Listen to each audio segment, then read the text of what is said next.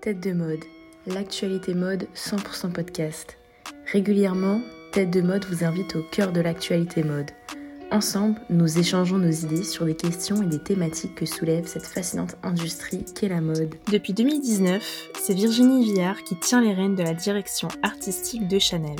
Succédant à Karla Garfeld, elle fait l'objet de vives critiques quant à ses choix artistiques. Tandis que certains adulent son travail, D'autres qualifient ses pièces de mémérisantes. Pourtant, la maison Chanel affiche une croissance positive de 49,6% en comparaison à 2020 et de 22,9% en comparaison à 2019. À croire que ce n'est pas une pandémie mondiale qui va effrayer la directrice artistique. Ayant débuté en tant que costumière pour les films Camille Claudel et la trilogie Trois couleurs, c'est en 1987 que Virginie Viard entre chez Chanel dans les départements broderie. Cinq ans plus tard, elle suit Karla Garfeld de chez Chloé, puis revient en 1997 chez Chanel, où elle est nommée en 2000 directrice du studio de création mode. Karl la décrivait comme étant, je cite, son bras droit et gauche à la fois. Elle est révélée au grand public pour la première fois en octobre 2018 aux côtés de Karla Garfeld, afin de clôturer le défi et c'est en mai 2019 qu'elle présente sa première collection au Grand Palais. Pour cet épisode, j'ai eu le plaisir d'accueillir Anne-Sophie et Olivier. Anne-Sophie se trouve derrière le compte Instagram Henriette Moodboard, où elle échange avec ses abonnés autour de l'actualité mode. Olivier, quant à lui, est surnommé Chanel French Boy sur Instagram, et avec ce compte, il partage ses coups de cœur de la maison Chanel avec sa communauté. Cet échange avec Anne-Sophie et Olivier était extrêmement enrichissant pour moi. Leurs réflexions m'ont permis de développer un autre point de vue sur le travail de Virginie et en fait plus globalement sur la maison Chanel. Et j'espère de tout cœur qu'il en sera de même pour vous lors de cet épisode. Leurs comptes respectifs ainsi que les articles cités lors de cet épisode se trouvent dans le descriptif. Je vous souhaite une très bonne écoute. Alors bonjour à toutes euh, et à tous. Aujourd'hui, je vous retrouve pour un épisode un petit peu spécial puisque l'on va parler du travail de Virginie Viard au sein de la maison Chanel. Et pour cet épisode, j'ai donc deux invités. Il s'agit donc d'Olivier et Anne-Sophie. Bonjour Olivier, bonjour Anne-Sophie. Bonjour Camille. Hello Camille. Bah écoutez, j'espère que vous allez bien. Donc en ce mardi. Euh, alors, est-ce que je vais vous demander de vous présenter pour euh, l'audience qui ne vous connaît peut-être pas et qui peut se demander donc pourquoi je vous ai invité vous pour cet épisode donc de Virginie Viard chez Chanel. Euh, on peut commencer par toi, Anne-Sophie, et puis ensuite euh, Olivier. Eh bien, écoute, avec plaisir. Donc, moi, je m'appelle Anne-Sophie et j'anime le compte Instagram Henriette Moodboard, sur lequel, tout simplement, je parle de mode et plus, plus précisément, je fais des récaps de Fashion Week, c'est-à-dire que je euh, prends des images des défilés et puis j'en parle euh, principalement en story euh, avec les personnes qui me suivent. Et donc, on discute à la fois des tendances, de ce qui s'est vu, de ce qui s'est fait. Et puis voilà, c'est c'est principalement un, c'est un compte Instagram que moi j'utilise un peu comme un forum euh, d'échange euh, pour euh, connaître un petit peu les opinions de chacune et chacun sur les défilés et, et les fashion. Eh bien, c'est super. et toi, Olivier, je te laisse te présenter. Alors donc moi je m'appelle Olivier, j'ai 33 ans et je m'occupe du compte Instagram Channel French Boy depuis 2017 et sur ce compte je partage les coups de cœur euh, exclusivement Chanel. Alors, il arrive que je parle d'autres marques qui me plaisent aussi, mais le compte est quand même dédié à Chanel. Euh, on débriefe les, les défilés, on, on, se penche sur les plus beaux accessoires, tous les petits détails euh, qui sont pas forcément relayés dans la presse. Euh, et surtout, je partage hum, les choses qui me plaisent moi, les pièces qui, euh, qui, qui m'intéressent, les accessoires que je trouve les plus jolis. Et euh, du coup, bah, ça a permis de créer une petite communauté qui est hyper bienveillante. On est quasiment 10 000 aujourd'hui, là, où, là où on se parle. Et euh, bah, en fait, c'est hyper euh, familial. Les gens se connaissent entre eux, on se donne des conseils, euh, on aime communiquer les uns les autres sur nos derniers achats, etc. Donc c'est vraiment une petite bulle protégée du reste de la violence que peut être des fois Internet. Mmh, bah, ça me fait un petit peu penser au groupe Facebook à l'époque Exactement, c'est exactement le même esprit, mais du coup euh, délocalisé sur Instagram. D'accord, bah c'est super. Bah écoutez, comme vous l'avez bien compris pour cet épisode, je cherchais donc un invité favorable au travail de Virginie Viard et un autre invité donc qui n'est pas favorable. Comme vous en, doutez, quand on s'appelle Chanel French Boy sur Instagram, c'est qu'on est en l'occurrence assez favorable. Donc voilà, donc ce que je peux vous dire, c'est que c'était très compliqué de trouver une personne favorable au travail de Virginie Viard, contrairement à une personne pas si favorable que ça au travail de Virginie Villard, car c'est euh, une directrice artistique euh, qui divise énormément. Et du coup, avant un peu de débattre sur le pourquoi du comment, j'aimerais savoir si euh, vous vous souvenez de votre réaction ou même du moment, ce que vous avez ressenti lorsque Chanel a nommé, a annoncé que Virginie Villard serait directrice artistique de chez Chanel. Tu veux commencer, Anne-Sophie? Euh, Tu veux commencer, Olivier euh, Allez, je commence. Euh, écoute, moi, je me souviens pas du, du, moment précis. Je me souviens plutôt du moment où Karl Lagerfeld nous a quittés, ça oui. en revanche, effectivement, je, je sais que quand ils ont nommé Virginie Via, j'ai eu peut-être une petite part de déception dans le pas parce que c'était elle puisqu'à ce moment-là je, je, je voilà j'étais pas encore capable de savoir quel travail euh, enfin quelles quelles inspirations et quelle réinterprétation elle allait faire de la maison Chanel. Mais euh, j'avais envie euh, d'un petit peu de renouveau chez Chanel. Alors, il faut savoir que du coup, euh, à la fois moi aujourd'hui, j'aurai le rôle de la personne qui n'est pas super fan du travail de Virginie Viard, et j'aurai aussi, et là par contre, euh, peu de gens ils vont être d'accord avec moi, mais j'aurais aussi le rôle de la personne qui n'est pas fan de Chanel tout court c'est-à-dire même époque Karl Lagerfeld. Euh, moi, j'ai jamais adoré ce que Chanel proposait, même si ça c'est totalement subjectif évidemment. Mais du coup, voilà, quand j'ai su qu'il nommait Virginie Viard, ce qui m'a peut-être un petit peu déçu, c'est que j'aurais aimé du renouveau, j'aurais aimé qu'il nomme quelqu'un d'autre. À cette époque, on parlait par exemple d'Olivier Roustin ou de personnalités. On avait même parlé de Jacques Mus ou Phoebe Philo. voilà, donc ça c'est des grands créateurs et créatrices qu'on connaît. On aurait pu aussi euh, voir euh, peut-être à la tête de Chanel euh, un designer ou une designer jeune, un peu inconnu. voilà, ça n'a pas été le cas. Ils ont décidé d'aller dans la continuité en choisissant Virginie Viard. Et donc voilà. Moi, je me suis dit bon bah Chanel va continuer à faire du Chanel. D'accord. non mais t'inquiète pas parce que de toute façon le but aussi c'est d'être honnête, de dire de, de dire ce que son, ce que ce qu'on pense. Et puis euh, t'inquiète pas parce que de toute façon moi j'étais plutôt une adepte de Chanel Karl Lagerfeld mais je suis moins de Virginie Viard. Donc comme ça on va avoir chacun des avis différents. Non mais oui, oui, mais je le dis, je le dis en plaisantant, mais c'est parce que je sais que moi, justement, sur mon compte, quand je parle de Chanel, et que je dis que j'ai jamais été très fan de Chanel, euh, les fans de Chanel généralement sont super super fans, super impliqués, mm. super loyaux envers la maison, ce qui est génial. Et donc du coup, je sais que quand je mets en story, bon de toute façon après Chanel, moi euh, voilà, j'ai toujours des, des personnes qui me disent ah non, tu peux pas dire ça en fait, euh, tu peux pas dire que euh, t'aimes pas Chanel, genre c'est impossible. Donc je le dis, non. Je le dis Fais gaffe parce qu'on ne te boycotte pas. Hein. C'est ça, c'est ça, je vais me faire blacklister. Et toi, Olivier, est-ce que tu te souviens de ta réaction lorsqu'on a connu oui. Euh, je m'en souviens bien et c'est ce que je te disais tout à l'heure avant qu'Anne-Sophie arrive. Euh, en fait, Karl est décédé le jour de mes 30 ans. Euh, donc c'était un moment très particulier. Et euh, du coup, je me souviens parfaitement du moment où après, quand les PDG ont pris la parole avec les communiqués de presse, etc., et qu'ils ont annoncé que c'était Virginie qui, qui, prenait la succession.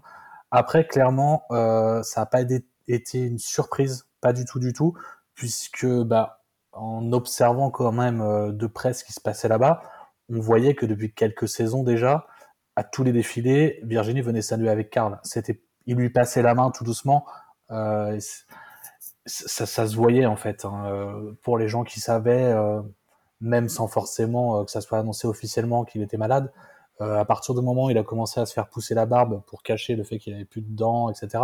Enfin, n'importe qui qui était un petit peu attentif à ce qui se passait sentait que voilà que qu'on arrivait sur sur la fin de l'ère Lagerfeld et qu'il passait la main tout doucement à Virginie Viard.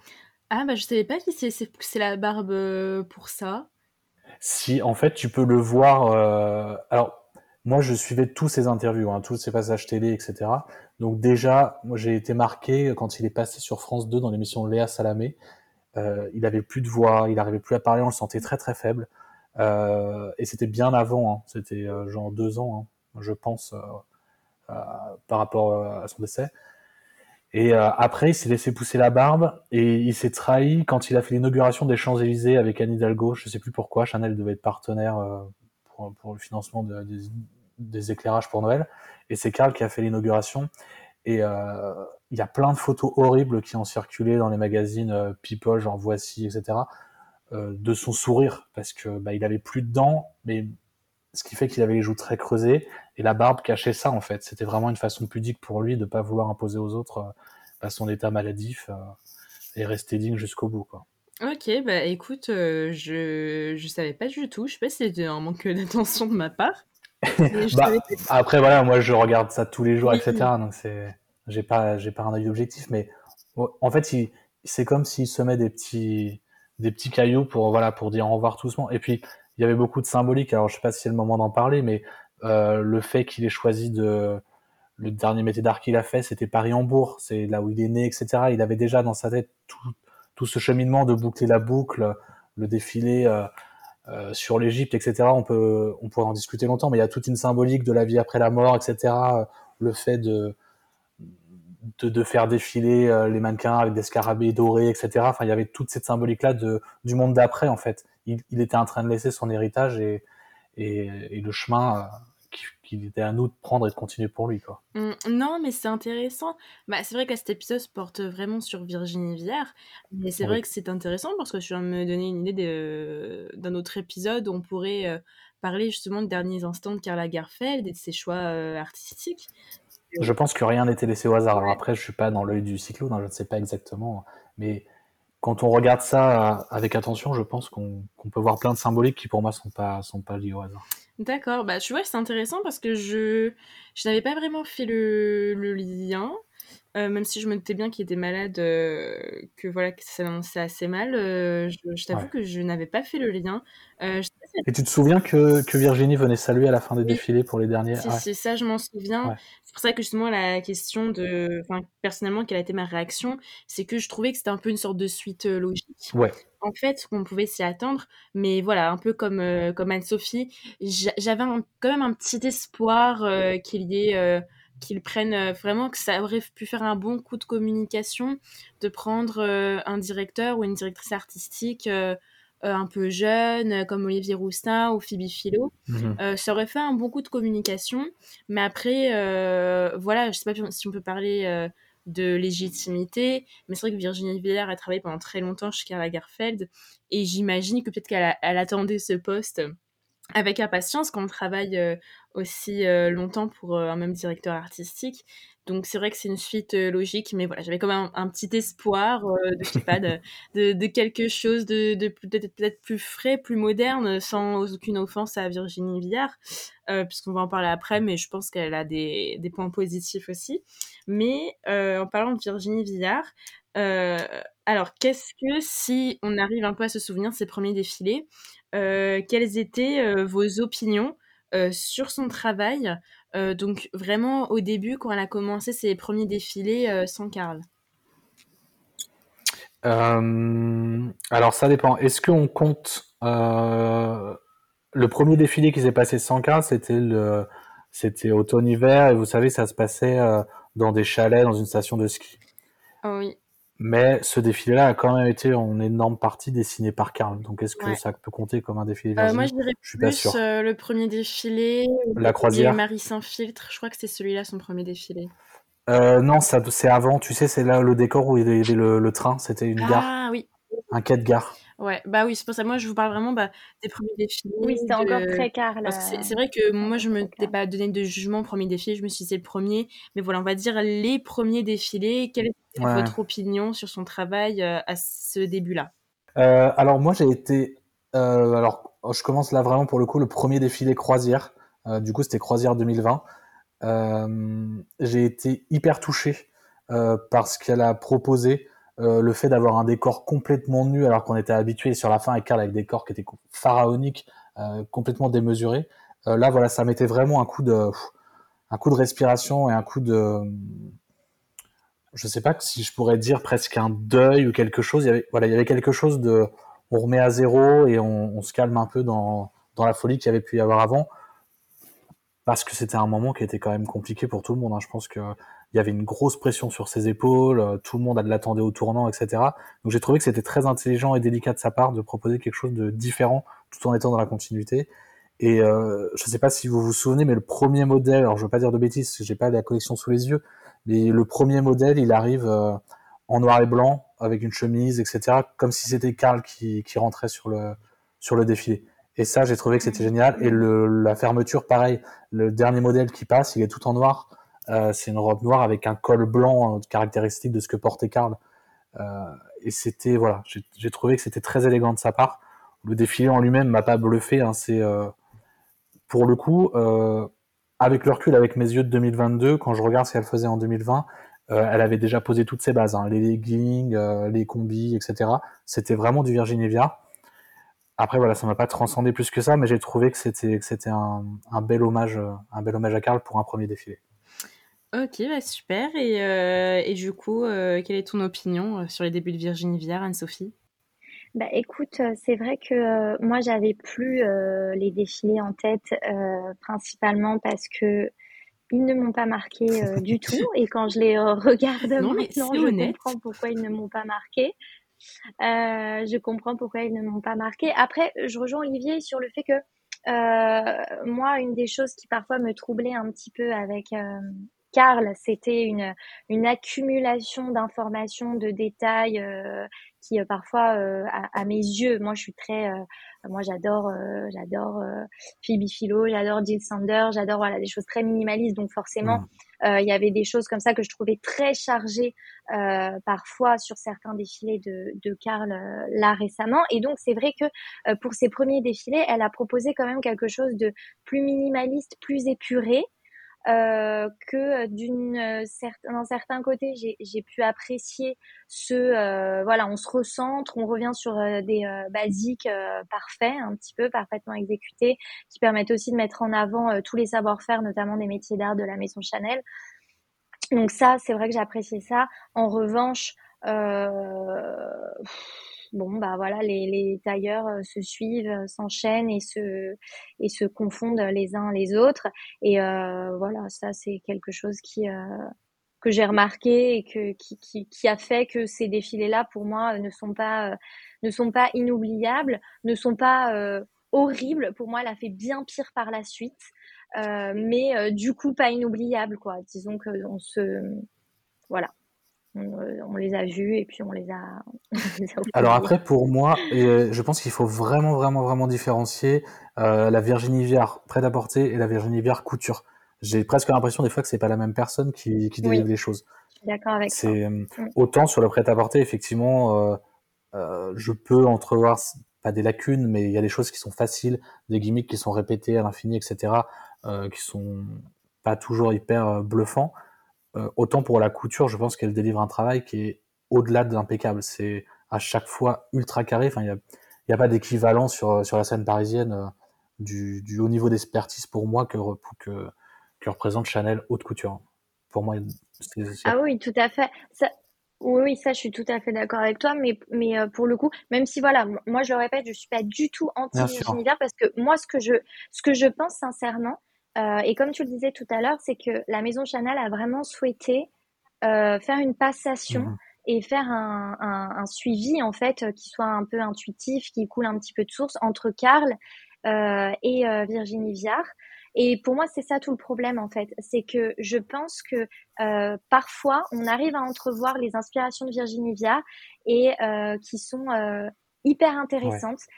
Euh, très souvent, moi, je vois des choses que je trouve à la fois très intéressantes et très proches de ce que faisait Coco Chanel au départ, c'est-à-dire euh, euh, des choses très épurées, euh, les, des petites robes comme ça qui, quand, quand tu la vois passer, elle, elle, elle a l'air, euh, voilà, très euh, comment on dit, très sobre, euh, presque triste. Mais en fait, quand tu regardes les détails, le tissu, la coupe parfaite, les petits boutons, mmh. etc., c'est sublime et ça tombe, ça tombe parfaitement. Donc moi, ce que je veux dire, c'est que j'ai l'impression que Chanel veut que Virginie Viard fasse du Karl Lagerfeld parce que les gens étaient tellement attachés à Karl Lagerfeld et aimaient tellement son travail qu'ils se disent, en fait, il faut continuer à faire du Karl. Or, Virginie, bah, c'est Virginie. Donc, même si elle a travaillé très longtemps euh, avec Karl Lagerfeld, elle a son ADN, elle a sa vision, euh, ses inspirations. Et en fait, moi, c'est ce que j'ai toujours ressenti euh, quand, quand je, et c'est ce que je ressens à chaque fois que je regarde les défilés de Virginie Viard, un tout petit peu moins sur le tout dernier que j'ai bien mieux apprécié.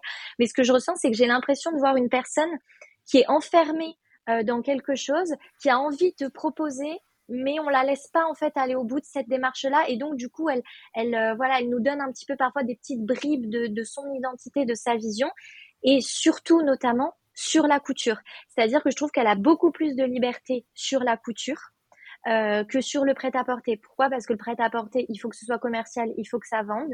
Donc, elle doit avoir une beaucoup plus grosse pression, alors que la couture, on sait que la couture, c'est avant tout l'image euh, de la maison. Et donc là, elle a plus de liberté. Et je termine juste sur le sur la couture en disant que que voilà donc euh, je, je rends à César ce qui est à César avec euh, voilà Virginie qui nous fait euh, ces propositions que je trouve très intéressantes. Mais il faut savoir aussi que Chanel, tu disais tout à l'heure, il n'y a rien de mieux en couture aujourd'hui que ce que propose Chanel. Et je, te rejoins, c'est toujours les, tissus, le travail du tissu, c'est absolument dingue. Mais il faut savoir aussi que ils ont des métiers d'art et c'est intrinsèque à la maison Chanel et ce depuis Coco Chanel. Euh, pour moi, la beauté des défilés couture, c'est euh, en très très grande partie grâce à leur métier d'art, à tous les artisans et artisanes qu'ils ont derrière. Et, euh, et là, effectivement, c'est sans égal. Euh, mais voilà, c'est pas, c'est, pour moi surtout euh, grâce à ces métiers d'art, plus qu'à la vision artistique. ça va vraiment être l'exécution technique qui est absolument dingue. Ouais. En fait, pour moi, si pour, pour caricaturer, mais je vais assez dans ton sens en fait. Euh, Karl des fois était presque, euh, euh, c'était presque grossier dans pas pas dans pas dans le mauvais sens du terme. C'est-à-dire que les ficelles étaient grosses. Il choisissait un thème qui était impactant. Tous les détails étaient hyper lisibles par tout le monde. Tout était assorti, les sacs, les accessoires, les imprimés, etc. C'était c'était facile à voir. Euh, Virginie, pour moi, elle propose quelque chose de vachement plus poétique et de beaucoup plus abstrait. Elle va aussi, alors je ne veux pas parler à sa place, hein, clairement, mais de ce que je ressens moi en tant que spectateur et en tant que client, euh, elle va partir de quelque chose de très euh, impactant comme pouvait le faire Karl, mais ça va être beaucoup plus dilué pour rendre ça complètement abstrait.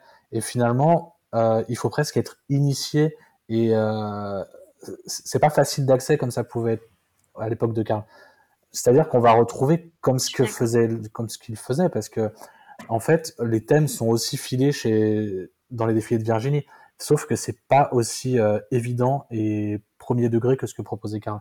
Mais tu vas retrouver euh, des détails euh, dans tous les tissus, dans le choix des tweeds, dans le choix des boutons, dans les accessoires, etc.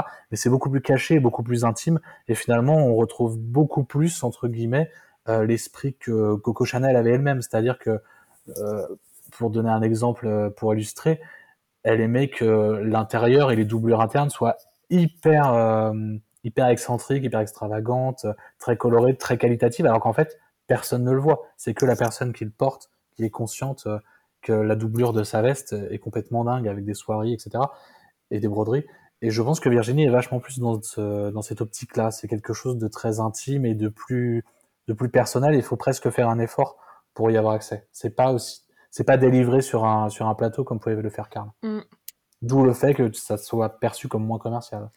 Mm, bah, ouais, je suis d'accord avec toi. Je suis, d'accord avec toi et du coup, je pense qu'effectivement, c'est aussi ça qui peut potentiellement euh, poser souci à la, à la maison Chanel, euh, le côté commercial en fait. Et euh, moi, je pense que ce que fait Virginie Viard pourrait très bien être aussi très commercial si on acceptait de se détacher euh, de on veut du Karl chez Chanel. Alors pour moi ça euh, l'est. pour moi ça l'est parce que euh, pour fréquenter un peu les forums etc américains avec des groupes du coup où tu peux discuter avec des clientes qui vraiment achètent du prêt-à-porter, personne ne regrette l'époque de Karl. Personne, personne. Parce que Karl faisait du spectaculaire qui était génial pour les réseaux sociaux, pour la presse, pour les pour la télé, etc. Mais en fait, les coupes étaient pas du tout accessibles. Le choix de la taille de ses épaules, les coupes au niveau des hanches, etc. C'était très compliqué à porter pour beaucoup de clientes. depuis Virginie, les ventes du prêt-à-porter, elles ont explosé. Et les clientes s'y retrouvent beaucoup plus. Parce que c'est portable, c'est fait par une femme qui connaît les femmes et qui, ne cherche pas à faire du spectaculaire, justement. Et là, juste pour l'anecdote, euh, au jour où on parle, euh, ils ont annoncé euh, ce matin, là, en fin de matinée, les chiffres, le, le, chiffre d'affaires de, de, cette année. Ils sont à plus 27% par rapport à 2019.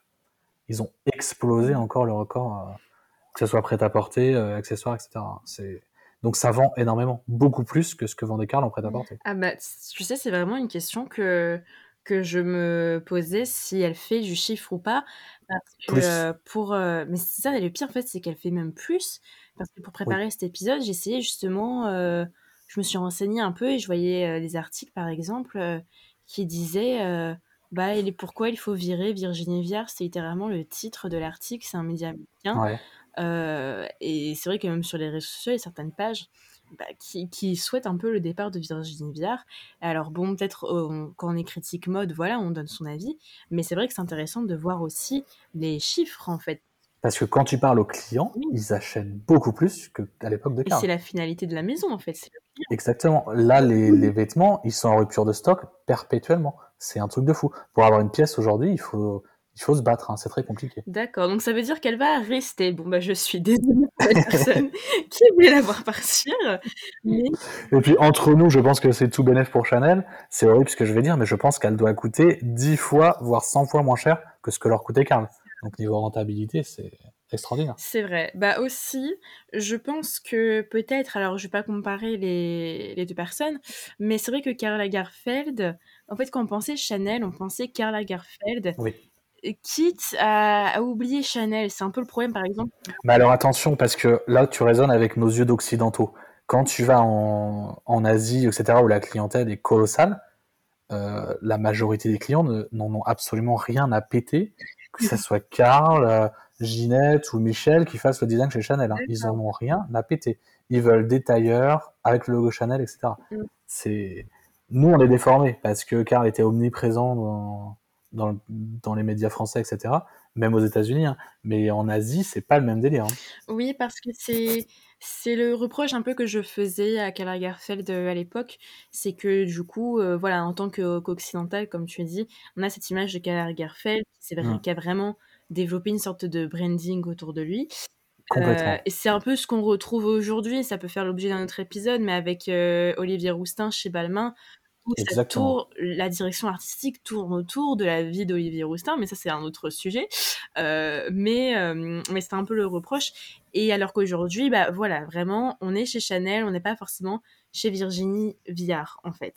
Donc euh, je pense que ça peut être, que ça peut même apporter des bénéfices en termes d'image peut-être à Chanel, en termes aussi de d'héritage aussi, parce qu'il faut entretenir la mémoire, c'est important. C'est une maison qui prend de l'âge au fur et à mesure. Euh, donc, je trouve ça assez important. Mais euh, après, je vous avoue que au, à ces premiers défilés, j'avais beaucoup de mal, en fait, j'avais beaucoup de mal à comprendre. Euh, J'étais même très méchante. Je disais qu'on aurait dit euh, qu'on se croirait chez Camailleux. Euh, vraiment, j'étais pas très très gentille. Là là c'est pas bien. Ah oui, non, mais c'est moi qui m'ai fait blacklister en fait. mais euh, ouais, j'étais pas très très gentille.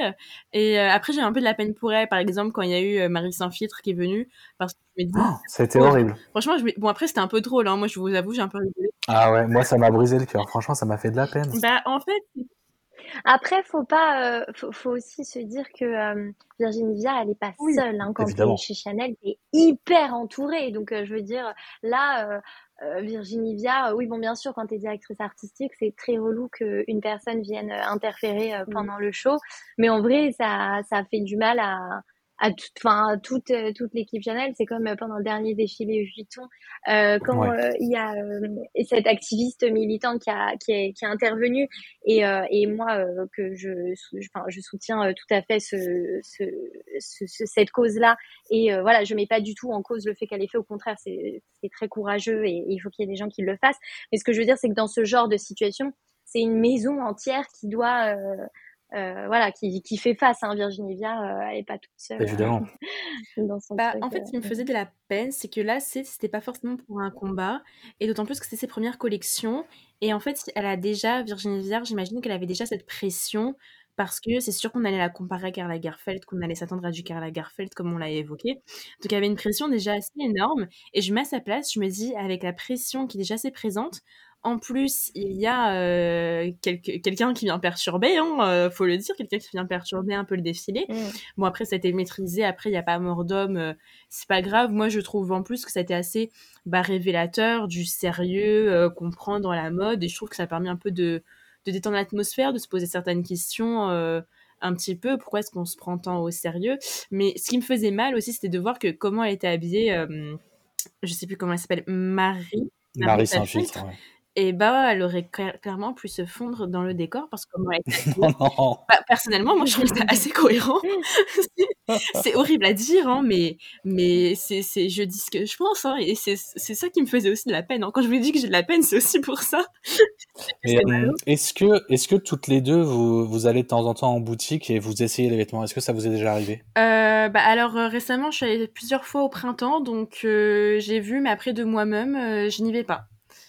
C'est euh, voilà donc. moi, je vais en boutique, je regarde les pièces, mais je les, les essaye pas du tout. Jamais. Mais du coup, vous, vous avez eu l'occasion de, ouais, de, de, voir et de toucher, de... parce que il y a vraiment quelque chose, une, sorte de magie qui se passe quand vous êtes en boutique et qui peut absolument pas passer à travers les images que présente euh, Chanel. Ah mais ça, je te suis euh, tout à fait, mais moi, ça, ça me fait. Alors, moi, euh, vraiment, une des choses qui, qui me gêne aussi, euh, enfin, qui, qui me gêne à chaque fois que je vois un défilé de Virginie Viard, c'est aussi, et c'est pour ça que je dis que c'est pas que elle, c'est aussi, par exemple, le stylisme. Très souvent, mmh. le stylisme, je le trouve catastrophique. Et, euh, et voilà, les, les, certains accès, comme tu disais tout à l'heure, les leggings, les chaussettes blanches dans les ballerines, je sais pas quoi. bon, ça, moi, ça me donne envie de pleurer. Mais encore une fois, il n'y a pas que, il y a, voilà, il y a toute une, toute une équipe, tout un studio qui, qui gère tout ça. Hein, donc, c'est pas c'est pas qu'elle. Mais euh, mais oui, euh, par rapport à ce que tu disais tout à l'heure, c'est sûr que quand tu vois les pièces euh, en vrai, mais ça, peut, moi ça me le fait avec plein de plein de maisons, tu vois. Même parfois ça peut m'arriver, je vois les photos, ça me fait ni chaud ni froid. Je regarde le film et finalement j'aime le défilé, tu vois, parce que quand tu vois les pièces en mouvement déjà, c'est complètement différent. Donc en plus, quand tu les vois en vrai, euh, tu peux être que subjugué par euh, euh, la beauté du tissu, le tombé, les sequins, et toutes ces choses-là. Mais voilà, moi après, c'est vrai que par rapport à ce que tu disais, je sens que toi, tu raisonnes beaucoup en termes de pièces, en faisant des, des zooms. Et moi, je raisonne beaucoup en termes de look. Donc, si tu vois, sur quelque chose de plus... je comprends ce que tu veux dire. général. Donc, tu vois ce que je veux dire? Mais si moi, je commence à réfléchir euh, sur la pièce ou sur le tissu, euh, alors là, je dirais pas la même chose parce qu'évidemment que c'est sublime. Parce que tu vois, moi, je suis presque moins intéressé par les photos euh, officielles délivrées par Chanel pendant les défilés. Je trouve que c'est beaucoup plus mm. intéressant quelques mois après de regarder ce que la presse propose. Tous les éditoriaux qui sont faits dans les magazines de mode, où là, tu, tu as une vision, effectivement, par un stylisme qui est complètement différent, mais de la même pièce et qui est mis en valeur, et, et je trouve ça fantastique parce que du coup, c'est mm. tu, as un regard qui est complètement différent et, et, j'adore, je préfère beaucoup finalement euh, les éditoriaux de mode qui sont faits sur les pièces Chanel que, que le défilé en lui-même. Et tu vois, juste pour revenir, euh, j'en ai pas parlé tout à l'heure, sur le fait que que Karl était des fois un peu trop euh, démonstratif dans la façon dont les choses étaient proposées. J'ai souvenir d'un interview où il disait que les collections qui sortaient le plus, qui se vendaient le plus en termes de prêt-à-porter, c'était les pré-collections, celles qui ne défilent pas. Vous savez que il y, a, y a le printemps-été, etc. Mais il y a aussi une pré-collection à chaque fois qui, qui, sort quelques mois avant la collection officielle. Et c'était ça qui se vendait le plus. Donc comme quoi, les gens déjà, avant que ce soit Virginie qui reprenne le flambeau, euh, appréciaient des pièces qui sont finalement moins spectaculaires et plus pour la vie de tous les jours. Mmh. Ah bah c'est curieux ça. Et est-ce que tu mmh. penses qu'aujourd'hui c'est toujours le cas? Alors aujourd'hui, je ne suis pas sûr, même si moi personnellement, les quelques pièces de prêt-à-porter que j'ai viennent tous des précollections. Ok. Alors après, les précollections, c'est fait. Euh, c'est fait. Le but d'une précollection, si tu veux, si, si on fait euh, préco, co, euh, couture, on va dire, as, voilà, tu vas crescendo dans ce qui est euh, préco. Préco, c'est avant tout commercial, c'est avant tout euh, des pièces plus basiques, plus portables. Euh, mais du coup, je trouve que dans ces collections-là, Virginie, alors je ne sais pas si c'est elle qui est aux manettes, mais elle s'autorise vachement plus un côté rock, un côté fest... tu vois, il y a quelque chose de qui, qui, la, qui la représente plus à mes yeux. Elle est moins engoncée dans le rôle qu'on a envie de lui donner. Euh. Oui, oui, bah petit à petit, euh, je trouve qu'elle elle réussit un petit peu à, à se faire entendre et, et sûrement aussi. Alors moi, j'étais, pas du tout au courant des chiffres de la maison et je pensais pas du tout que le prêt-à-porter avait explosé avec elle. Donc tant mieux. Euh, tant mieux, je suis, je suis très contente de voir une femme euh, directrice artistique qui, qui fonctionne bien parce que des fois, euh, avec Maria Gradia chez Dior aussi. on a le droit d'en parler. voilà, on n'est pas non plus très très fan de certaines de ses propositions. Je disais que le dernier défilé Chanel, alors je me rappelle. Plus, Monaco, la croisière. Je le oui, exactement, Monaco. Et bah, j'ai vu plusieurs choses qui m'ont qui m'ont vraiment plu. Et je pense qu'effectivement, petit à petit, voilà, c'est ça que je disais, et surtout si les ventes euh, fonctionnent bien, et ben, elle se, elle a de plus en plus de liberté pour exprimer un petit peu plus euh, sa vision et, et son ADN. Donc, euh, en tout cas, moi, c'est ce que c'est ce que je souhaite. Hein. Je souhaite que, moi, je souhaite pas qu'elle parte de chez Chanel. Je, je souhaite qu'elle puisse faire euh, euh, ce qui ce qui lui voilà ce qui l'a fait vibrer et, et, là je trouve que dans sa dernière collection euh, bah il y a plein de choses euh, plein de choses intéressantes plein de choses un petit peu plus osées il y a des vraies propositions il y a des vraies propositions sur cette dernière collection je, voilà mm. Ouais, c'est vrai que moi j'étais un peu plus euh, méchante parce que c'est vrai que là on peut parler de quelle est notre opinion aujourd'hui sur le travail de Virginie Viard par rapport au début. Et euh, c'est vrai qu'avant j'étais un petit peu méchante, hein, comme je vous ai dit, euh, j'ai l'expérience en avec Amailleux et que j'avais vraiment envie peut-être qu'elle aille plus vers des maisons comme Chloé par exemple. Et, euh, et, voilà, je n'aimais pas trop ses choix pour euh, Chanel. Alors la haute couture, j'appréciais surtout ses looks euh, justement épurés, minimalistes, parce que je trouve qu'elle s'en sortait bien. Mais par exemple, les collections métiers d'art, j'ai beaucoup beaucoup de mal avec ces collections métiers d'art. Et c'est très dommage parce qu'ils ont, bah voilà, ils ont des, des métiers d'art à leur disposition, Chanel, des très beaux métiers d'art. C'est un très beau patrimoine que je pense qu'il faut continuer à entretenir. Et, c'est dommage en fait que j'ai l'impression qu'elle n'arrive pas à, s'en sortir. Euh, je sais que les leggings, bah voilà, c'était sa signature. Je peux pas, j'arrive pas. C'est peut-être une question de stylisme. Hein. Euh, c'est vrai que moi, je regarde surtout euh, les défilés. C'est une question de stylisme. C'est une question de stylisme. Il y a d'autres gens qui ont réussi à mettre des leggings. Ouais, bah, tant hein. mieux parce que elle a des belles pièces des fois, mais le stylisme, ça ne va pas. Et quand on a une maison comme Chanel, je pense qu'on peut pas se permettre de telles erreurs avec euh, avec le stylisme.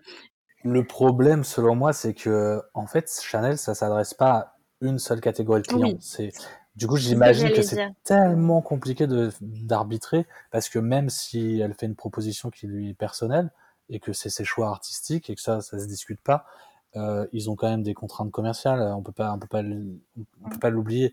Et du coup, j'imagine que ça doit être difficile d'arbitrer, de savoir si tu t'adresses à la cliente euh, qui a 55 ans, la cliente qui en a 70 ou celle qui en a 20.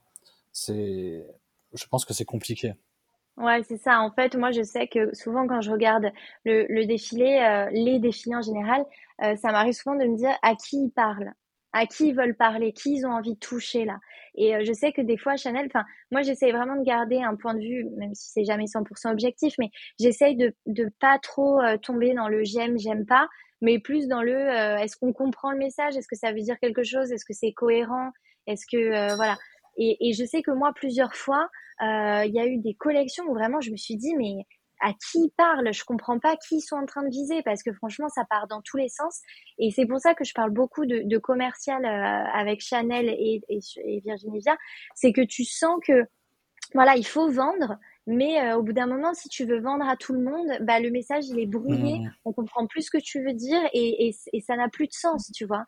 Et, euh, et voilà, et donc du coup, euh, je pense qu'il y a ça aussi, quand tu regardes les défilés, de dire, bon, bah, peut-être que moi, j'aime pas, mais à qui ils sont en train de parler Et s'ils parlent à une cliente taïwanaise de 55 ans, mmh. parce que c'est elle, leur cliente, et eh ben forcément, euh, c'est possible qu'à toi ça, ça te parle moins. Donc il y a aussi cette euh, voilà cette, mmh. complexité. Bah, c'est pour ça que je me demande si ce serait pas efficace de leur part de faire comme d'autres maisons, comme euh, Dior ou ce que voulait faire Dolce Gabbana avant le, Bad Buzz. C'est par exemple mmh. de faire des défilés, bah pourquoi pas directement en Chine pour séduire ouais, leur clientèle chinoise, mmh. ou du coup voilà ils peuvent un peu, comme tu dis Olivier, se cibler, mais surtout s'adapter en fait à la culture et à la clientèle. peut-être que peut-être que ça éviterait les critiques. Après voilà, on parle de Chanel, si ça risque aux critiques, mais que les vents sont là, tant mieux pour eux. Mais est-ce qu'il n'y a pas aussi de défilés? Parce qu'à la rigueur, si ça critique mais qui vendent, mm. bon, ils Parce que je me demande s'il n'y a pas peut-être trop de collections. est-ce que on a quand même collection prêt-à-porter printemps-été, haute couture. T'en as 10 en tout, je crois. Préco, métier d'art. Euh, peut, être que, peut que pour Virginie Viard, même que pour Carla Lagerfeld à l'époque, était en plus chez Fendi, ça faisait beaucoup et c'est peut-être bah, compliqué justement de cibler la clientèle haute couture qui n'est pas forcément la même que la clientèle euh, prêt-à-porter. Complètement. Ou euh, métier d'art, en fait, métier d'art, je ne crois pas que les pièces se vendent. donc c'est très con c'est très compliqué. Si, si, ça, se, vend très. Si, si, si, si. Ah c'est une collection qui est très appréciée parce que finalement, c'est pour, c'est presque de la demi-couture. Mmh. Tu, tu as accès avec un, alors c'est des budgets qui sont quand même colossaux, on va pas se mentir, hein, mais tu as accès quand même à un artisanat euh, qui n'a rien à voir avec les collections prêtes à porter, mais sans payer non plus le prix de ce que le prix que tu pourrais payer pour euh, de la haute couture. D'accord. Bah, c'est vrai que l'idée elle est bonne, donc ça permet aussi d'avoir un accès à la haute couture, mais c'est vrai que ça peut faire beaucoup de collections, donc à chaque fois une histoire différente C'est vrai. Et pourtant, quand tu vas en boutique, c'est très compliqué. Les pièces sont toujours en rupture de stock. C'est très compliqué d'obtenir ce que tu veux. Oui. Malgré le fait qu'il y ait sans cesse, sans cesse des, collections qui rentrent. Ouais, c'est ça qui est incroyable. Bah, c'est ça, c'est ça en fait le, c'est ça en fait le, le, c'est toujours ce dilemme euh, créativité euh, business qui euh, parfois n'est pas un dilemme et on arrive à faire marcher les deux en même temps. Mais euh, c'est vrai que euh, voilà, Chanel c'est un des leaders mondiaux du luxe et au bout d'un moment, bah voilà, leur but c'est c'est de c'est une entreprise hein, avant avant tout. Donc s'ils ont les, les, les la, force, on va dire les, les employés, la force salariale, j'allais dire, les, les employés, les savoir-faire pour faire 10 collections par an et qu'en plus ils les vendent, bon, ils auraient tort euh, de ne pas le faire. Après, c'est vrai que euh, métier d'art et couture, euh, parfois on peut se dire est-ce que l'un ne cannibalise pas un petit peu l'autre? Est-ce que c'est pas trop proche? Et en même temps, généralement, ce que je pense qui fait la force des métiers d'art, au-delà des métiers, des, voilà, de l'artisanat rien, mais au-delà de ça, c'est que généralement il y a une histoire, il y a toujours une histoire très très forte derrière le défilé des métiers d'art. Euh, c'est toujours quelque chose qui est très ancré dans l'histoire de la maison Chanel et euh, souvent dans l'histoire du coup de Coco Chanel. Et, euh, et, je pense que c'est ça aussi qui plaît, c'est que voilà couture, c'est couture, c'est la semaine de la couture. Il y a d'autres défilés couture, voilà, c'est tout un concept en fait la couture. Mais les métiers d'art, c'est quelque chose qui est propre à Chanel mmh. et qui est souvent dans un lieu iconique de la maison, qui raconte une histoire.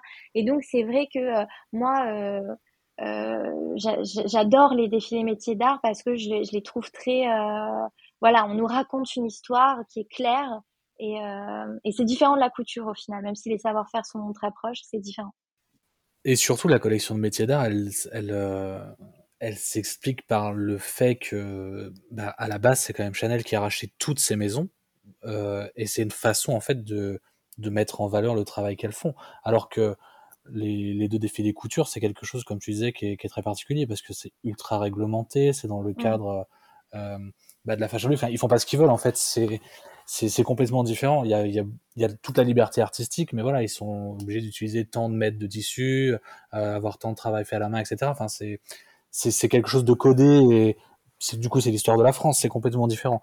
pour moi, les deux sont ne, enfin, ça, ça, serait dommage de sacrifier les métiers d'art parce que euh, je trouve que c'est une des plus belles choses que Chanel ait pu faire de, racheter toutes ces maisons pour sauvegarder le travail qu'elles font et, mettre ça en valeur euh, dans une collection qui leur est dédiée, c'est extraordinaire. Mmh, mais du coup, justement, en parlant de d'histoire, euh, comment donc chacun de vous comprenez, euh, interprétez, comment vous interprétez en fait la femme Chanel selon Virginie Viard? Euh, alors écoute, moi, je, voilà, je vais reprendre un petit peu ce qu'a dit Olivier tout à l'heure parce que je suis d'accord. C'est que euh, c'est une femme qui crée des vêtements pour les femmes, donc euh, qui potentiellement porterait les vêtements qu'elle imagine.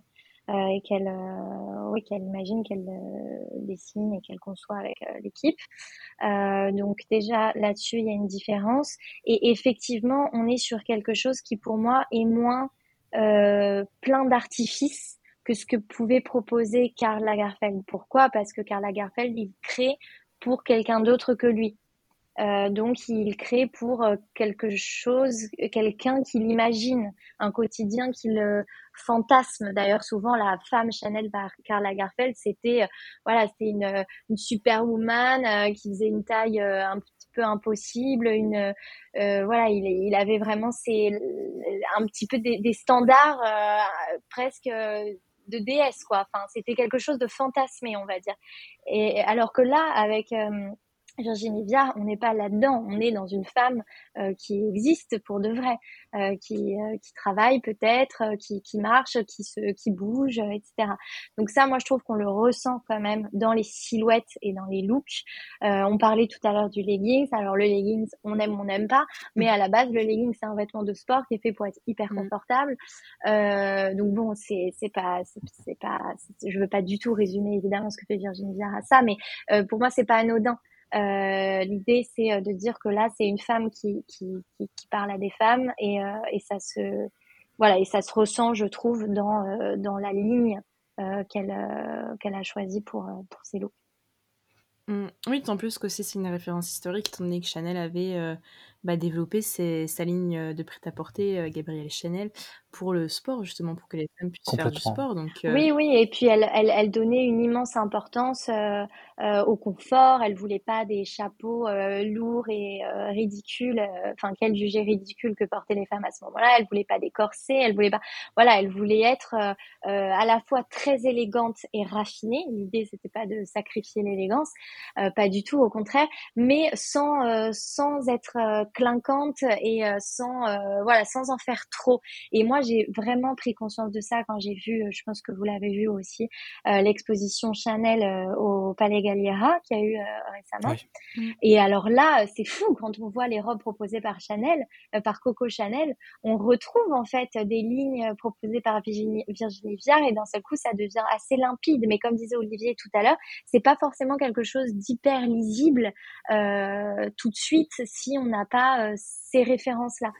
Euh, donc euh, voilà, pour répondre à ta question, pour moi, la femme de Virginie Viard, c'est peut-être plus une femme que la, déesse nymphe fantasmée par Karl Lagerfeld, qui était plus, plus irréelle. voilà. D'accord, bah, c'est super intéressant. Et toi, Olivier, donc comment interprètes-tu la femme de Chanel selon VV, aka Virginie Viard On lui donne un petit surnom. Alors pour moi, la femme Chanel aujourd'hui en 2022, c'est une femme qui est libre, euh, qui est sportive, qui est rock, qui est un petit peu punk, euh, et surtout qui fait ce qu'elle veut. Je, je ressens et, qui est peut-être aussi peut-être encore plus poétique et romantique que ce que pouvait proposer Karl. Euh, pour moi, voilà, ce qui résume Virginie, c'est ça, c'est le romantisme, la poésie et, et le punk. D'accord. Ah bah, c'est marrant le punk parce que c'est c'est par exemple le côté de Virginie Viard que j'ai un peu plus de mal parce qu'il va y avoir certains motifs, par exemple, euh, c'est peut-être personnel, mais qui vont vraiment me rappeler mes années collège, euh, ma période Tumblr. Euh, Il y a quelque chose de très grunge. Ouais, et, et, et, comme c'est une époque, j'ai pas trop envie de m'en souvenir. voilà, j'étais au collège, j'étais assez jeune, donc j'ai un peu de mal avec avec ce côté-là, mais autant j'adore son côté épuré. Il y avait ce top blanc, en fait, qui, qui faisait comme un bandeau, et encore une fois, qui était un peu mal stylisé parce qu'on avait mis un juste corps en dessous, euh, mmh. et qui pourtant était magnifique.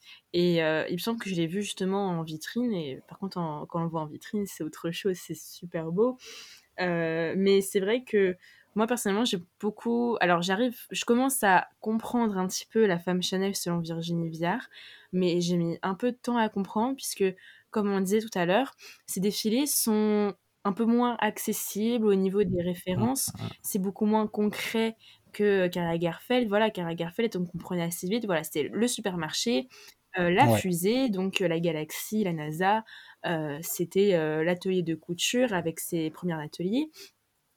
Là, c'est très très abstrait ce qui est proposé maintenant. Et maintenant, Virginie Viard, c'est bien plus poétique. Moi, j'ai eu du mal à comprendre pourquoi il y avait un cheval sur le défilé avec, comment elle s'appelle, la dame de Monaco? Charlotte? Oui, euh, ça, ouais. Je j'ai pas compris qu'est-ce qu'elle faisait là. et quand j'ai vu la tête du cheval, même lui il s'est demandé ce qu'il faisait là. Alors je sais pas, j'essaie de me renseigner, mais c'est vrai que c'est beaucoup moins accessible. En fait, c'est parce que pour moi, c'est moins intellectualisé que ce que pouvait proposer Karl. C'est-à-dire que je j'en sais rien, hein, mais j'imagine complètement Virginie croisant Charlotte et disant ah en fait euh, ça te dit euh, de venir et puis en fait tu fais du cheval, bah tiens ramène ton poney et on fait ça quoi. Pour moi, il y a quelque chose de très de très spontané parce que c'est beau, parce que c'est un moment suspendu, parce que ils s'en sont pris plein la gueule sur tous les réseaux avec les, les gens anti-exploitation d'animaux, etc. Enfin, ça, c'était horrible. Alors que pour moi, ça partait vraiment juste de la volonté de faire un moment suspendu et poétique, quelque chose de beau et de différent. Oui, après pour. Ouais, je euh, pense qu'après, alors oui, il y avait effectivement l'histoire de la cause, euh, la cause animale, mais je pense qu'aussi il y avait peut-être quelque chose de d'un peu euh, interprété. Alors ça peut être un peu paradoxal parce qu'on regarde un défilé Chanel, donc euh, évidemment c'est vraiment réservé à, à une élite euh, très euh, petite, on va dire, de la de la société. Mais je pense qu'il y a aussi des gens qui se sont dit si tu veux, moi, par exemple, j'ai aimé le fait que, ok, c'est une femme qui est sur un cheval, euh, un peu euh, au galop, et puis bon, c'est lié aussi à l'histoire de, de, Coco Chanel, hein, encore une fois. Euh, mais je me suis dit, enfin pas moi, mais c'est aussi ce que j'ai lu et ce que ce que ce que j'ai entendu, c'est que je pense qu'il y a aussi des gens qui se sont dit, bon bah elle, elle, est elle est gentille Charlotte, y a pas de souci, mais bon c'est une princesse qui a pas voilà, qui est alors on sait qu'elle est proche de la maison Chanel, euh, qu'elle a, qu'elle incarne des voilà des valeurs Chanel. Mais est-ce que euh, en 2022, on a envie de voir euh, une femme euh, blanche, mince, euh, qui a pas fait grand chose de sa vie à part d'être princesse. Voilà, peut-être qu'on a envie d'avoir quelque chose de, de, nouveau, une autre proposition, quelque chose de plus frais, euh, parce que là, on a, voilà, on a envie d'avoir d'autres valeurs, d'autres messages. Donc je pense qu'il y a eu ça. Et puis c'est vrai que quand on se pense, quand on pense à l'histoire de Gabrielle Chanel, euh, c'est pas quelqu'un qui est né avec une cuillère en argent dans la bouche. Au contraire, elle a dû se battre, elle a dû, euh, voilà, se battre pour arriver là où elle est arrivée. Et je pense qu'il y avait un petit peu de ça, de se dire, bah, on n'a rien contre Charlotte, mais bon, peut-être qu'on aurait pu euh, choisir euh, une autre histoire à raconter que la princesse euh, sur son cheval, quoi. Moi, je l'entends complètement, mais tu vois, je pense que c'est aussi lié à ce que Virginie propose aujourd'hui. C'est vraiment Chanel, c'est une histoire de femme, une histoire d'amitié. Tu vois, il y a la clique avec mm. Charlotte. Aujourd'hui, il y a Sofia Coppola, etc. Tu sens vraiment cette, cette, cette bulle dans laquelle elle, alors presque certains diraient, elle s'enferme. Mais c'est assez logique pour moi avec le côté romantique, le côté presque. Ça, c'est peut-être quelque chose que je lui reproche le côté un peu trop fifi, euh, presque nunuche, c'est un mm. peu un peu vulgaire comme mot, mais tu vois même après dans le dans les choix des accessoires, il y a toujours des petits nœuds, des petits cœurs, etc. Enfin, c'est très très girly par rapport à ce que ça pouvait être. Euh, pour moi, ça va vraiment avec euh, avec cette démarche là, de, une histoire de femmes euh, entre elles et qui qui, qui, qui ont une, amitié forte les unes pour les autres, et puis de là découle euh, voilà des propositions artistiques. Mm. Oui, c'est très marrant parce que ça fait un peu référence au, donc, au défilé couture qui a lieu pendant le Covid, où du coup c'était à huis clos, et les personnes donc invitées pour la vidéo, c'était les ambassadrices. voilà, c'était encore cette amitié justement, parce que les ambassadrices Chanel, elles sont ambassadrices, mais pendant plusieurs années. Euh, Kristen mmh, mmh, mmh. Stewart, alors j'ai l'impression qu'elle a quitté son contrat parce qu'avant elle s'habillait exclusivement Chanel, maintenant elle va vers d'autres euh, marques et maisons. Donc je sais pas si son contrat est terminé, mais elle est restée très très très longtemps chez Chanel, Margot Robbie. Je sais pas, mais là à Cannes elle portait, tu vois, la dernière défilé, elle avait la combi euh, qui, a, qui, a, fait l'ouverture du défilé croisière, la combi rouge là pour le défilé à Monaco. Ah, à Canal, elle, portait ça, donc je pense que. Parce que je me suis posé la question, parce qu'elle commençait à s'habiller. Avant, c'était vraiment que, que Chanel. Et là, elle commence à s'habiller avec euh, d'autres maisons. Donc, je sais pas si un contrat a changé. Euh, mais, euh, mais voilà, mais je pense à Penelope Cruz aussi. C'est des ambassadrices qui sont là depuis très très longtemps. Vanessa Paradis, hein, on compte même plus les années. Ouais. ouais, Et voilà, pour moi, tu vois, c'est vraiment. En ce moment, ce qui est proposé, c'est ça quand même. C'est une histoire de femme c'est on est loin, loin, loin, loin de ce que pouvait proposer Karl euh, mm. dans cet esprit. Mm. Mm. Et, euh, et bien, du coup, justement, après tout ce qu'on vient de dire, qu'est-ce que vous attendez désormais de Virginie Viard, donc pour les prochaines saisons, les prochaines euh, années? Tu veux y aller, Olivier? Ouais, parce que je veux bien, c'est compliqué en fait, parce que moi je raisonne avec euh, mon œil d'homme de 33 ans, qui aime les trucs complètement fous que Karl pouvait proposer, etc. Je sais pertinemment que je peux m'asseoir dessus, c'est pas quelque chose qui sera proposé euh, dans le futur.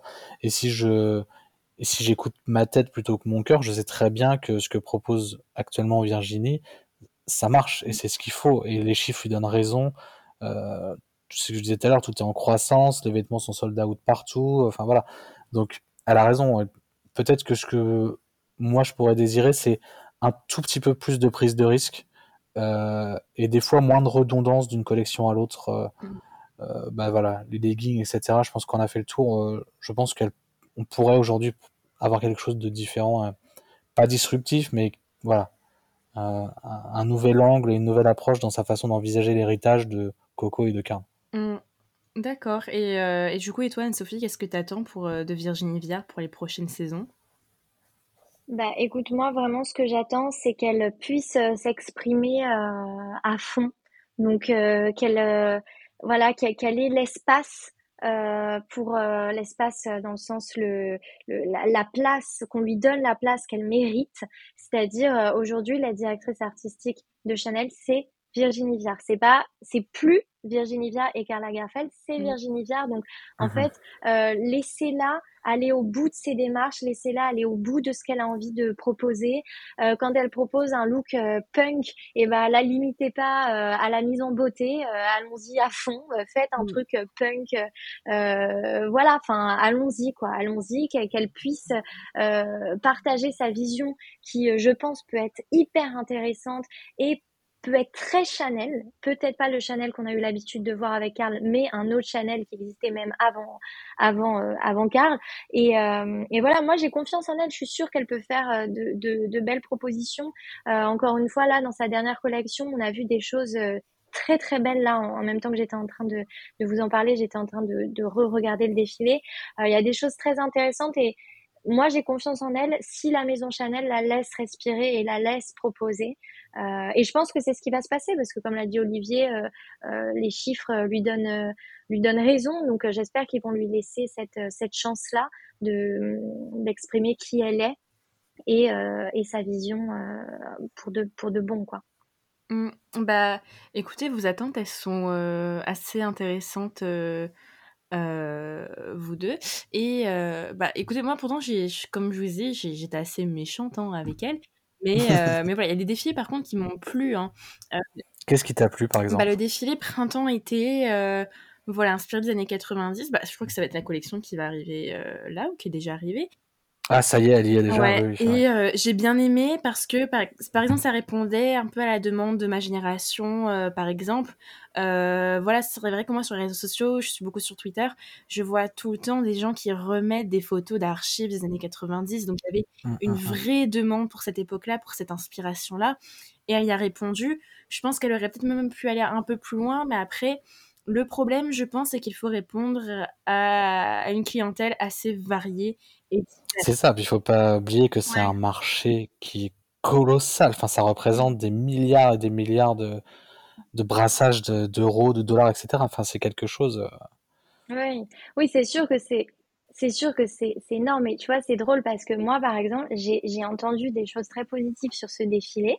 Et moi, vraiment, j'ai trouvé que c'était euh, que de la com, c'est-à-dire que je, j'ai trouvé que les gens, alors après je remets pas du tout en, en question euh, ce que tu dis, mais ce que je veux dire c'est que j'ai, eu l'impression que les gens étaient en fait comme le l'idée du défilé avec euh, ces photographes devant le catwalk et du coup c'était très années 80 90 enfin 90 plutôt.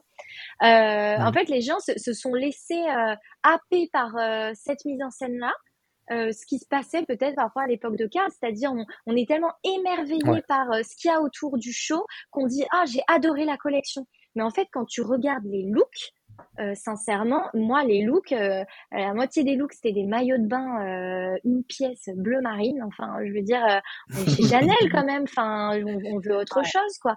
Et moi je sais que cette collection, les, les gens étaient emballés par la collection. Et moi, j'avais envie de leur dire, mais est-ce que vous avez regardé les looks ou, Parce que c'est sûr, si tu regardes le film, t'es emballé parce que waouh, tu vois, enfin c'est c'est génial, c'est un spectacle, c'est trop cool.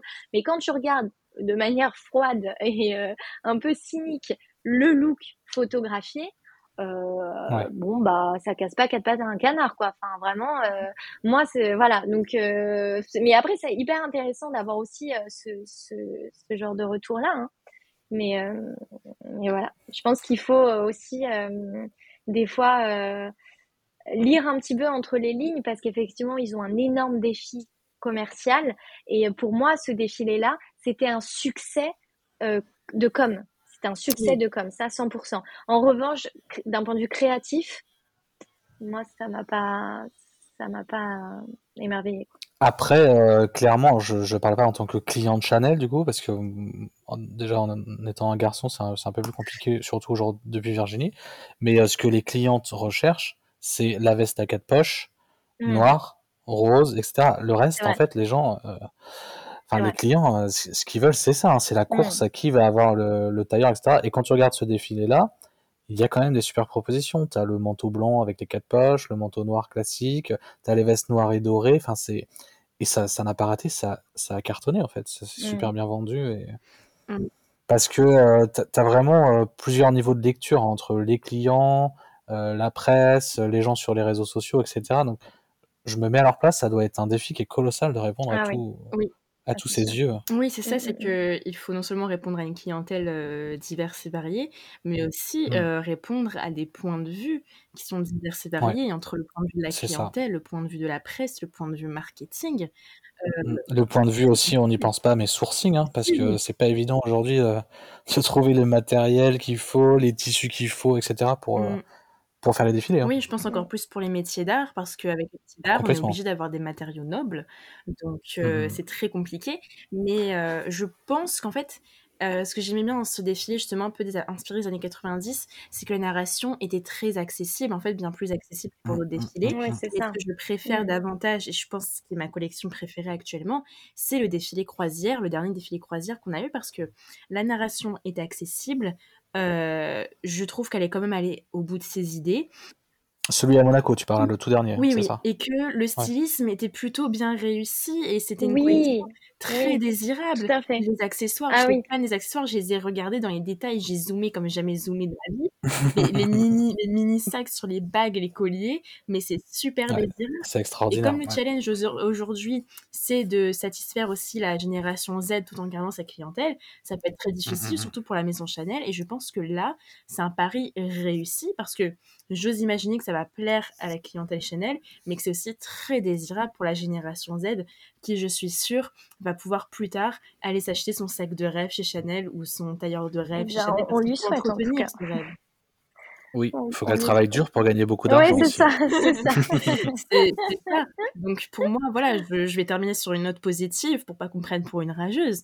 Mais la collection hier était pour moi réussie. Je pense qu'elle a vraiment répondu euh, elle a un peu répondu aux critiques, euh, voilà, elle a un peu répondu aux rageuses comme moi, donc, euh, donc je trouvais ça très réussi. Et du coup, ce que j'attends, c'est vraiment qu'elle continue dans cette démarche-là. Mais surtout, ce que j'aimerais beaucoup, c'est les métiers d'art et peut-être essayer d'améliorer quelque chose. Elle n'est pas toute seule, donc je pense qu'il y a d'autres personnes autour d'elle. Alors après, encore une fois, pour prendre sa défense, elle est quand même tombée dans un contexte de crise mondiale mmh, colossale. Faut pas oublier qu'elle s'est quand même tapée Enfin, elle a fait très peu de défilés en dehors de la crise, mmh. hein, finalement, quand vous mmh, regardez. Mmh, hein. Ah bah Parce qu'il y a eu celui de Marie Saint-Filtre, euh, c'est le dernier de prêt-à-porter où il n'y avait pas eu de problème. Après, elle a fait un extraordinaire métier d'art, je sais pas si vous vous souvenez, où c'était les rues du 31, les marches de 31 Cambon qui étaient représentées. Ce défilé, c'était extraordinaire. C'était un des plus beaux qu'elle ait jamais proposé. Et après, boum, Covid, crise, etc. Donc, euh, il y a eu finalement très peu. C'est le premier. Bah oui, c'était, il était extraordinaire. Ouais.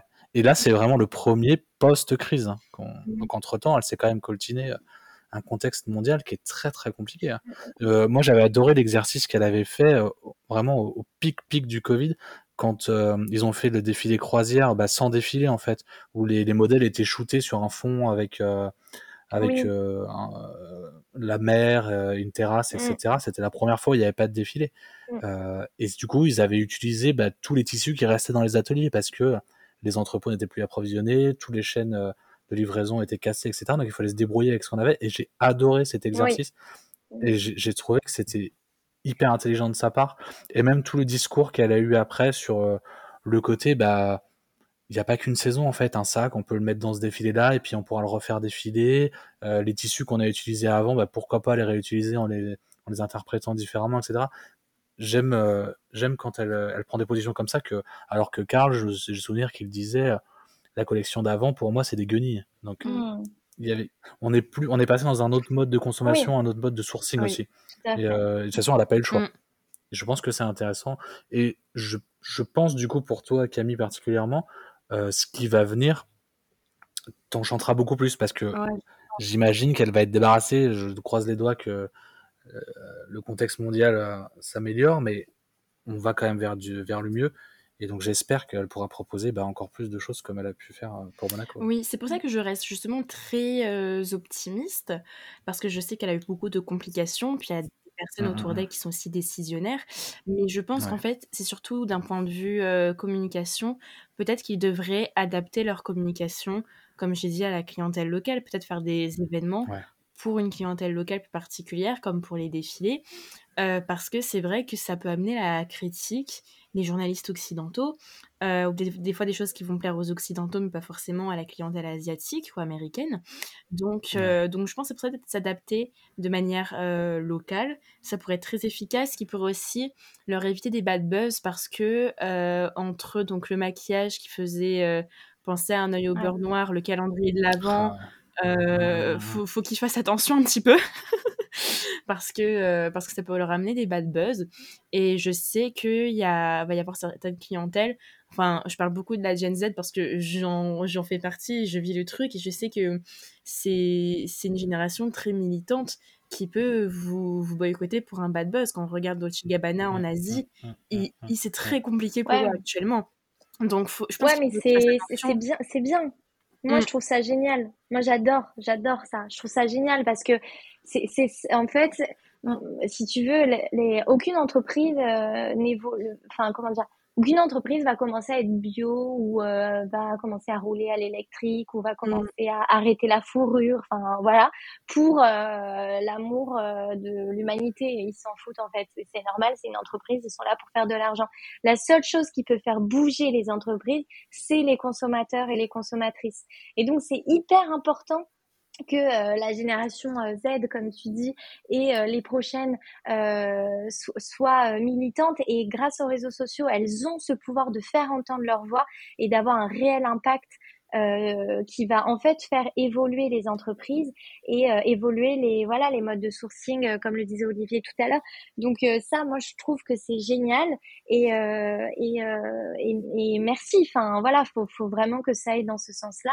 Et il y a que grâce aux consommateurs et consommatrices que ces maisons évolueront. Voilà, moi je sais qu'il y a un truc qui revient tout le temps, qu'on me dit tout le temps, et, et avec lequel je suis d'accord, c'est ces mannequins qui sont très très minces.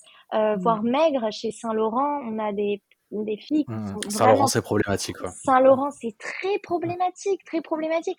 Et en fait, moi, je sais que ce que je, moi, quand je vois ça, ce que je me dis, c'est c'est pas moderne en fait parce qu'aujourd'hui en 2022 c'est pas ça qu'elles veulent voir les filles pas du tout. Elles ont plus envie de faire un 32 alors que la nature euh, leur donne une taille normale qui est un 44, on va dire. Enfin, tout le monde ne peut pas faire un 32, c'est impossible. Certaines filles, oui, certaines, certaines filles, non. Et moi, je trouve ça ringard, en fait, ces, ces podiums avec que des filles blanches qui font un 32. Pour moi, c'est super ringard. Et, euh, et là, euh, voilà, je pense que Virginie Viard, elle, elle, elle, elle, va, elle réussit à capter aussi ce, cette euh, voilà ce qui se passe aujourd'hui dans, dans ces générations là et, et euh, je pense qu'elle va être capable d'aller vers euh, ces, ces choses là parce, parce qu'elle comprend en fait et aussi peut-être parce que elle elle elle, elle comment dit côtoie peut-être des femmes plus jeunes et légèrement plus dans le réel qu'éventuellement les femmes que côtoyait Karla Lagerfeld. Ah, ça c'est clair. Et, ancré dans le réel quoi. Pardon en parlant du, du, sourcing, euh, euh, vous pourrez lire des articles, alors je n'ai pas les, les, montants en tête, etc. Mais Chanel a investi des, des sommes colossales hein, pour, euh, pour pouvoir être alors après, c'est imposé par, les, par la législation maintenant, mais vous savez, ils doivent respecter un certain quota de, de biosourcing, etc. Mmh. Et leur objectif, je sais plus si c'est pour 2025 ou 2024, c'est que tout, l'intégralité de tous les tissus qui sont utilisés soit bio. Mmh. Donc c'est quand même quelque chose euh, qui, qui, qui, change radicalement par rapport à comment on pouvait se positionner il y a encore 5-6 ans. Hein. C'est, mmh. Toutes les choses sont en train de changer, donc je pense qu'on va vers, euh, ouais, vers quelque chose de plus moderne et de plus, de plus en connecté avec la réalité des, des choses. Oui, c'est vrai que c'est bien d'aborder justement ces questions euh, d'éthique et d'éco-responsabilité, euh, bah, justement dans ce qu'on attend de chez Chanel. Euh, d'autant plus que justement à l'époque à Garfeld, euh, ah, mais il était, pour, pour le coup, c'était un de ses gros défauts, c'était une ah catastrophe. Ah oui, et là, justement, il en avait rien à péter. Je prépare mon épisode sur l'inclusivité, donc qui arrive très bientôt, donc restez connectés. Et donc euh, voilà, j'ai regardé les articles, et euh, eh bien, ils font référence à certaines paroles de Karl Lagerfeld, donc bah, qui sont grossophobes, hein, il faut dire le terme. Et je pense que peut-être qu'à l'époque, ça pouvait passer, mais aujourd'hui, ça ne passerait pas. Aujourd'hui, sur TikTok, Karl Lagerfeld prendrait ah super cher. Parce que rien que quand il est décédé, et après, euh, je sais pas si c'est vraiment bien de faire ça ou pas, mais quand il est décédé, plusieurs personnes ont fait des piqûres de rappel sur mmh euh, son côté grossophobe. Personne, euh, certaines personnes relataient aussi son, certaines paroles racistes. Donc, je pense qu'aujourd'hui, ce serait très polémique. C'est l'homme d'une autre époque, clairement. voilà. On est passé à autre chose. C'est une époque qui est révolue et une époque qui est révolue et, et pour moi, euh, Karl Lagerfeld aujourd'hui ne, évidemment ne, ne, pourrait pas et tant mieux euh, tenir ces propos-là. Et s'il le faisait, euh, pour moi, Chanel se serait séparé de lui. Hein. Une fois au En fait, euh, c'est c'est assez intéressant de voir le, les parallèles qui qu'on pourrait faire même avec Gabriel. Quand vous entendez les derniers interviews de Gabriel, euh, c'est ultra choquant. Comme en fait, nos, les yeux des jeunes aujourd'hui peuvent entendre Karl Lagerfeld, comme nous, on est choqués quand on entend les mots de Gabriel Chanel qui, qui crache sur les nanas qui portent des jupes, etc. Enfin, ça permet complètement aberrant parce qu'elle était déconnectée de son temps, c'était terminé. Et je pense que Karl était arrivé à un point où, mm il était aussi en rupture avec, euh, avec la réalité des bah, En plus, c'est marrant que tu parles sur, TikTok, que tu dises sur TikTok ça marcherait pas, parce que c'est justement sur TikTok où je vois bah, certains TikTokers qui disent euh, oui, bah écoutez, vous achetez chez Chanel, n'oubliez pas que Chanel était antisémite. Donc, euh, est-ce que ça ah, vaut le boycott? Bah, je, je, ne pense pas parce qu'on regarde l'histoire, justement, elle a été rachetée, Non, c'est plus compliqué que ça. Elle a été rachetée par la famille, alors j'ai oublié leur nom. Euh, voilà. Et donc, euh, je sais pas si on peut dire que c'est une leçon de morale justement à l'encontre de l'antisémitisme, puisque euh, cette famille, il me semble que c'est une famille juive qui a racheté Complètement. donc sa maison. Je sais pas si ça vaut vraiment le boycott son comportement Gabriel Chanel, puisque quand on regarde, les sous ne vont pas à Gabriel Chanel, justement, parce qu'il y a cette, je trouve, cette belle morale, bah justement, cette famille qui a été discriminée et qui, au final, rachète la maison de celle qui l'a discriminée. Donc, je trouve qu'il y a une belle leçon de morale. Je sais pas Après, si c'est des, questions... C'est des questions qui sont c'est des questions qui sont extrêmement complexes, extrêmement euh, touchy, euh, extrêmement euh, voilà, c'est des sujets qui sont très très complexes et et voilà, moi je me prononcerai pas là-dessus parce que c'est voilà, très non, je pense que quand tu n'as pas tous les éléments de voilà, toute façon, pas les éléments, c'est impossible. Après, ce qui est sûr, euh, voilà, c'est qu'il y a il et elle euh, avec Chanel ont eu des, des paroles. Voilà, comme tu le disais, Olivier, c'est c'est euh, c'est on a tourné la page de C'est marqueur d'une époque. Ouais. Voilà, c'est une époque qui est heureusement révolue et euh, et voilà. Et avec Virginie Viard, on espère. Euh, en tout cas, ça ça s'annonce plutôt bien là très récemment. On espère aller vers quelque chose de, de différent. Ouais. Oui, oui, c'est sûr.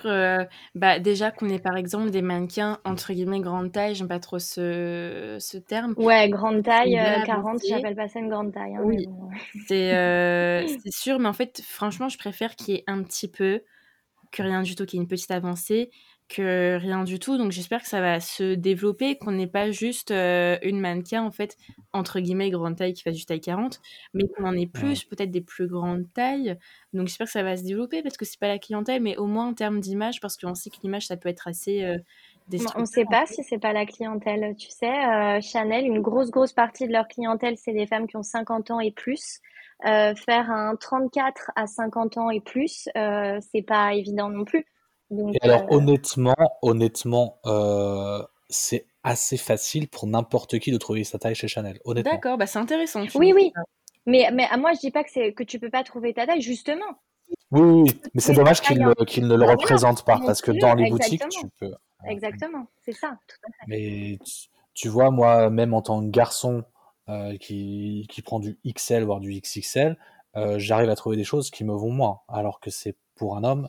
Euh, c'est-à-dire que pour une femme, je crois que les vêtements, je ne vais, pas, je vais pas dire de bêtises, mais ça va jusqu'à la taille 50. Oui, c'est ça? et, quand, et quand c'est les modèles hommes, ça va jusqu'à 60. Mmh.